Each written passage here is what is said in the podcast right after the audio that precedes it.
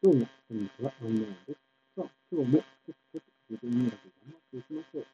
ということで、今日のテーマは、おなきに依存していないです。か、皆さんどうでしょうかおなきに依存していないって聞いてます。か今から僕は、おなきに依存している人の特徴を5つ挙げます。ので、皆さん聞いてみてください。その1、おなきの元効果に過度に期待している。その2、おなきにしかしていない。他の自分にだけはしていない。その3、おなきにしていない人を見下してしまう。その4、リセットした途端に自信がゼロになってしまう。その後、取るのは見てしまうが、おなき日数を気にしてリセットせず、結果何日もずるずると取るのは見てしまう。はい、どうでしょうか。もう一個も当てはまらなかったよっていうことは立派です。逆に一つでも当てはまっているっていう人は、これは立派なおなし依存です。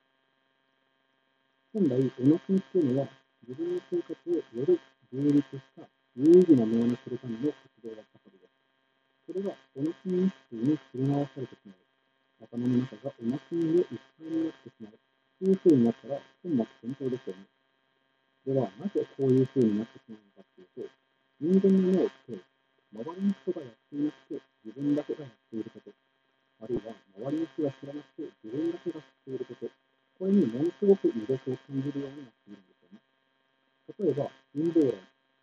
陰謀論を信じている人っていうのは、周りの人が知らないことを自分だけが知っている。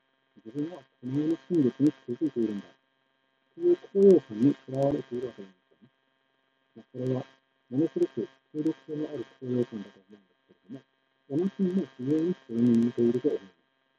なんせ、日本男性はほとんどがそれの人なんで、その中で自分だけがおなしができているとなったら、優越感を持つのは分からなくはありません。しかし、先ほども言わせられた通り、それを振り回されていたは、本末転倒です。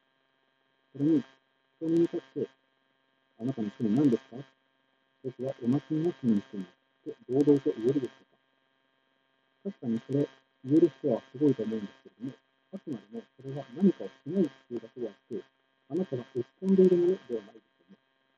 有害なものを遠ざけているだけで、じゃああなたは何に望遠鏡があっているのという話になるわけです。